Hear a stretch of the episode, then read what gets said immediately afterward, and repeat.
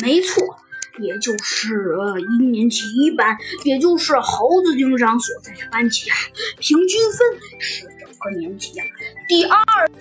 而足球比赛嘛，这个差距可就有点悬殊了。足球比赛啊，一开始进行的很顺利，但是第一场啊，咱们的男生就输了一大截，什么意思呢？就是一开始，也就是第一局足球比赛，咱们的一年级一班，也就是猴子警长的班级，竟然竟然就输给了输给了一年级四班。而第二局呢，一年级一班又输给了一年级六班，这可让猴子警长十分头疼。而就在这时，突然猴子警长好像想到了什么，于是啊，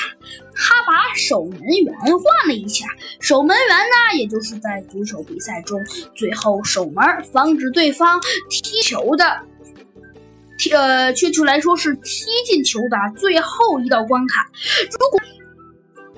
如果呢，把足球比赛看成一呃一关游戏的话呢，如果呢你能冲到守门员面前，就说明啊你已经快达到这个游戏的最高峰了。只要你再把球呢踢入守门员的守门员的球网里，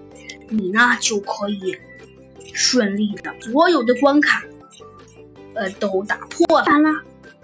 守门员呢，也一定呢要稍微厉害一点，因为啊，如果守门员也守不住的话呀，对方就进了。而咱们一年级一班的守门员呢是斑马经理，猴子警长想到的这个点子啊，刚刚好，是要把咱们的斑马经理换成另外。